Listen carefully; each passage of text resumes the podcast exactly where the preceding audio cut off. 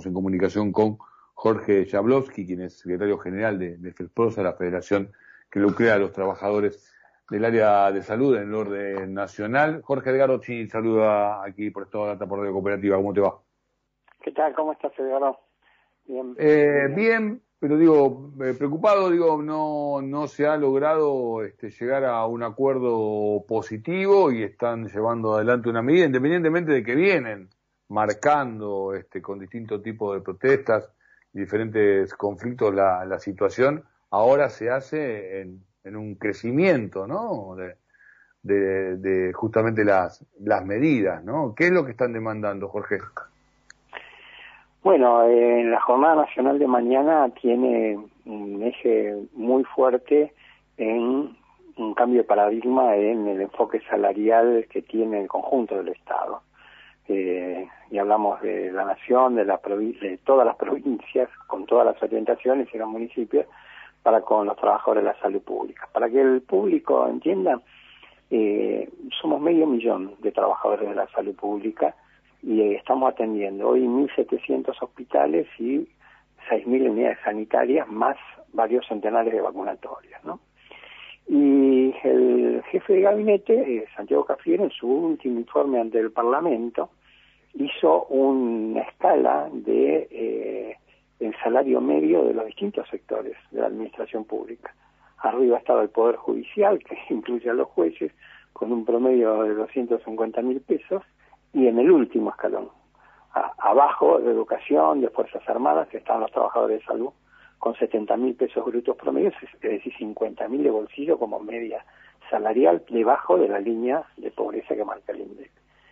Y nosotros decimos eh, que solo una mirada integral nacional dirigida por este, el Ministerio de Salud de Nación, el Ministerio de Trabajo, a través de una paritaria nacional de salud que estamos demandando, puede empezar a sacar a gran cantidad de trabajadores de la salud que han enfrentado eh, la pandemia y la siguen enfrentando bajo la línea de pobreza. Y este es el reclamo central del, del día de mañana. Paritaria Nacional de Salud, ningún trabajador de salud bajo la línea pobreza, eh, protección de los trabajadores, porque se viene la variante Delta y están llevando a trabajar a todos los trabajadores menores de 60 con comorbilidades eh, a partir de resolución del Ministerio de Trabajo y del Ministerio de Salud de la Nación, están volviendo al trabajo presencial sin un chequeo o autorización médica previa.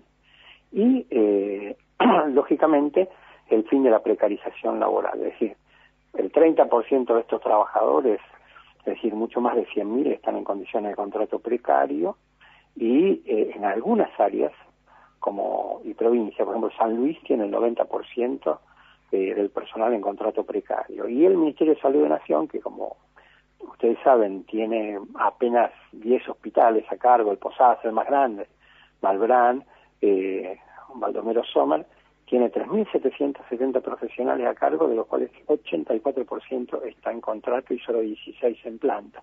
Así que la precarización laboral es otro de los temas que estaremos planteando mañana en la jornada.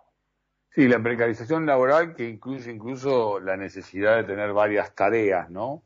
Obviamente esto no es privativo de los trabajadores de la de la salud, tampoco este, estos trabajadores que a pesar de tener un laburo, este, o en algunos casos dos, siguen estando por debajo de la línea de pobreza. Hoy por hoy, eh, uno de cada dos argentinos es pobre, ¿no? En nuestro, en nuestro país, y muchos de ellos tienen un trabajo, tienen un trabajo estable, lo cual este, ya genera una contradicción tremenda en lo que tiene que ver con el rol que debe cumplirse justamente con esta, esta posibilidad que uno tiene de acceder a un, a un laburo, ¿no? Eh, vos planteaste varias cosas, planteaste el tema de la precarización, también planteaste el tema obviamente de, del poder adquisitivo, pero sumaste eh, también la, la, cuestión de la falta de trabajadores, ¿no? Para, para cubrir este, más vacantes o para de alguna manera descomprimir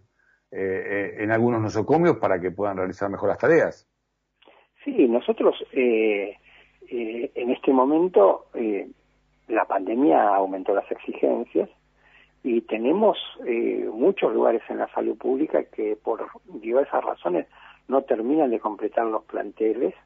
Por ejemplo, solamente eh, eh, los que el, examen de residencia, casi el 30% de las vacantes generado, generadas cada, cada año quedan libres, no, no tienen postulantes, y tenemos un déficit agudo, en particular en los sectores de intensivismo, en el sector de enfermería en general, y tenemos también una distinta mirada, porque, bueno, eh, la seguridad social y el sector privado tienen una mirada, mirada privilegiada, por razones varias.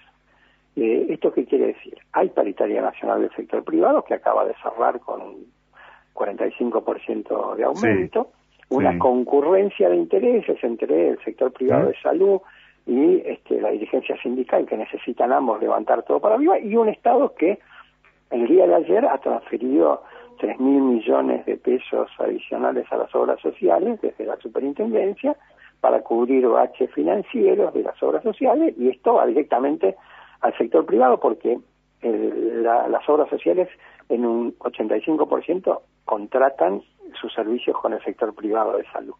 Entonces, esta mirada sobre el sector privado donde siempre hay alguna manito que se les tira, eh, por ejemplo, el bono de salud eh, que paga el Estado va también para el sector privado a cargo del Estado, el bono para los trabajadores. No la tiene el sector público. No tenemos paritaria nacional y no tenemos piso de derecho ni piso salarial.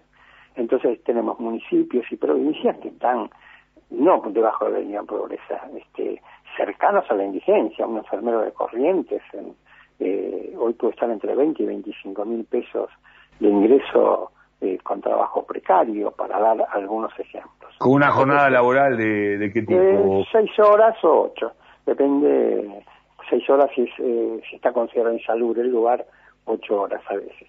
Y esto, esto te lleva al pluriempleo.